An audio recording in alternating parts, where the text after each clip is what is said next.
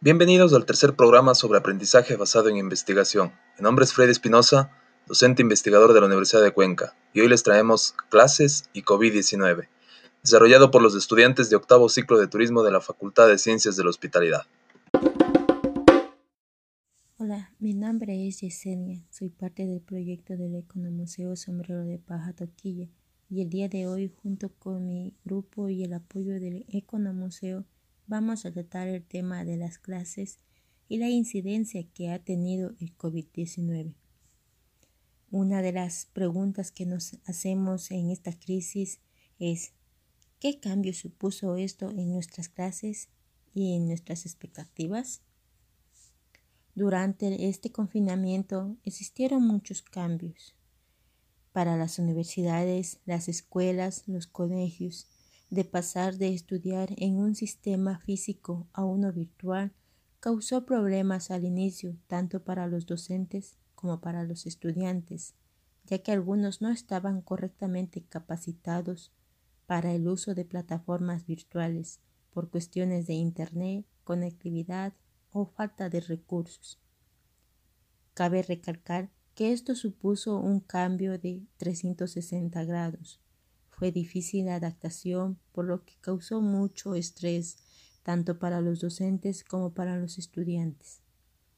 Con respecto los estudiantes que viven fuera de la ciudad de Cuenca, uno de los factores positivos que se puede rescatar es que volvieron a su lugar de residencia, lo cual supuso un ahorro en su economía al prescindir de alquilar un departamento en la ciudad de utilizar los servicios de transporte y de recursos para su alimentación. A continuación, la compañera María José les hablará sobre las expectativas.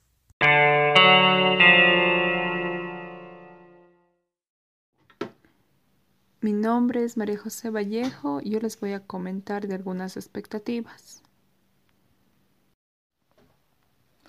A continuación les voy a hablar de algunas expectativas que nosotros como estudiantes tuvimos debido al COVID-19. El cambio de llevar las clases presenciales a plataformas virtuales en un comienzo fue muy complicado debido a que algunos de nosotros no sabíamos usar las plataformas correctamente, pero conforme iba pasando el tiempo fuimos aprendiendo. Al principio se pensó en cancelar el ciclo lectivo, puesto que muchos estudiantes no tenían fácil acceso a Internet o dispositivos electrónicos. Sin embargo, sabemos que cancelar el ciclo es perder prácticamente seis meses, lo cual para nosotros como estudiantes significa la pérdida de mucho tiempo, y esto a la larga nos afectaría.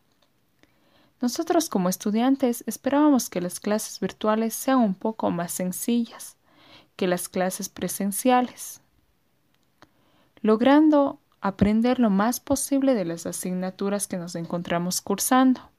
Sin embargo, la realidad es que fue mucho más difícil de lo que pensábamos, por el hecho de estar todo el día en la computadora, lo cual como estudiantes nos afecta, causándonos desmotivación.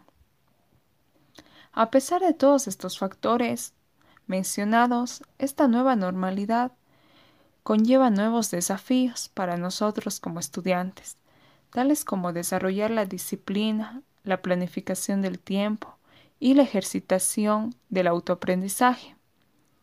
A continuación, mi compañero Cristian les hablará de los impactos positivos que nosotros como estudiantes tuvimos durante la cuarentena.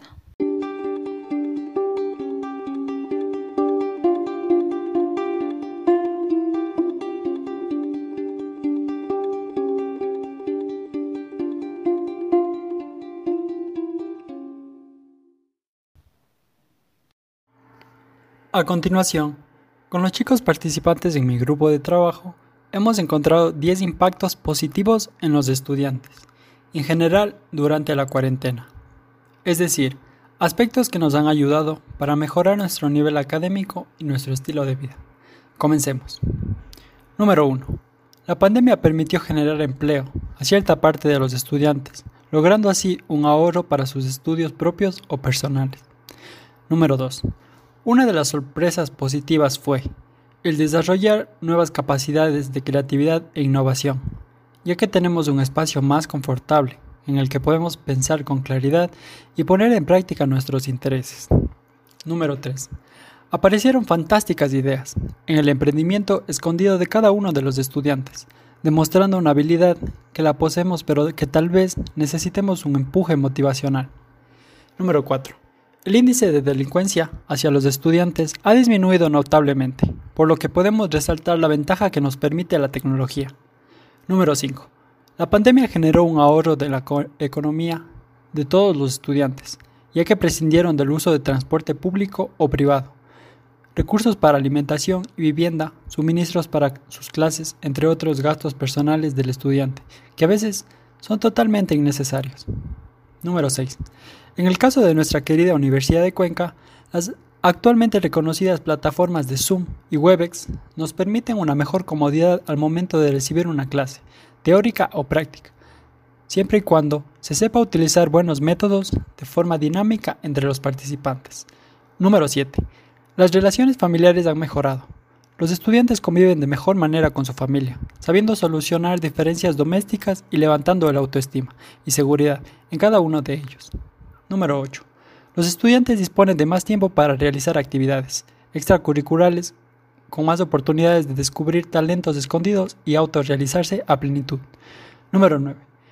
Es notable observar cómo los estudiantes reciben una tutoría más eficaz, gracias a la disponibilidad de tiempo de la mayoría de sus docentes.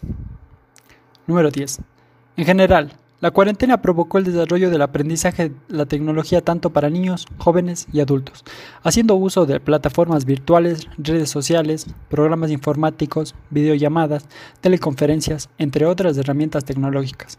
De esta forma, podemos valorar su importancia y lo indispensable que es para la sociedad actual. Para finalizar, cabe destacar que la situación de todos los estudiantes no es la misma, por lo que cada uno de ellos presenta diferentes casos, pero hemos mencionado los más comunes en los que nos encontramos. Por otra parte, doy paso a mi compañero Sebastián, quien se encargará de describir lo que no nos ha favorecido.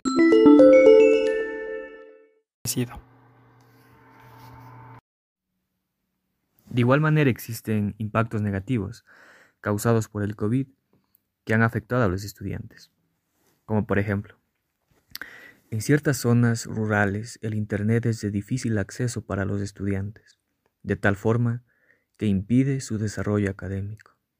También el desempleo de varios padres de familia que sustentan el hogar genera complicaciones en el aprendizaje propio o de sus hijos, tanto psicológico como académico. Al comienzo de la cuarentena, los estudiantes no estaban motivados ni con la iniciativa de aprender y progresar. De hecho, protestaron la suspensión de clases.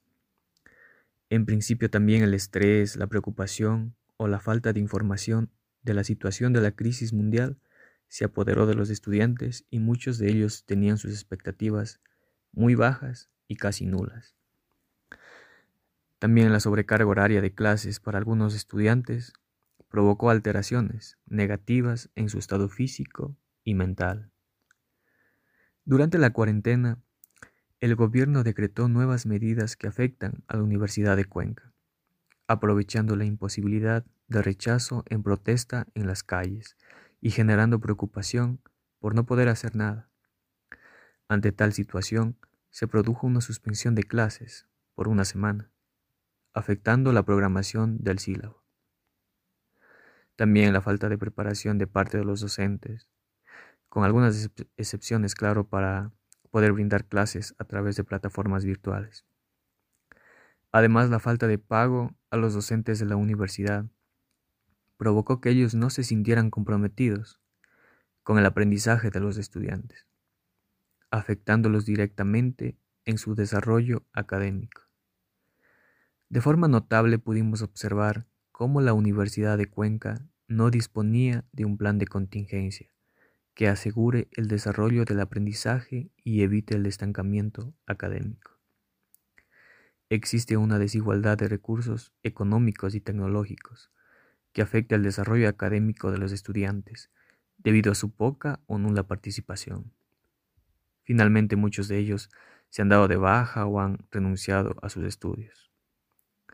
Como estudiantes apasionados del turismo, nos encontramos preocupados por mejorar nuestro rendimiento académico por medio de experiencias en prácticas preprofesionales o visitas de campo, que son actividades dinámicas que nos ayudan a comprender de mejor manera lo que se ha aprendido en clases. Asimismo, ayuda a complementar nuestro aprendizaje. Esto en cuanto a los impactos negativos que ha causado el COVID. A continuación doy paso a Freddy que nos hablará acerca de algunas sugerencias que podrían mejorar el desarrollo de las clases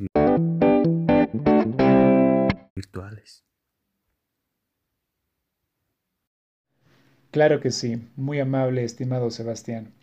En cuanto a las sugerencias que les podemos dar para mejorar el desarrollo de las clases virtuales, hemos planteado ocho sugerencias.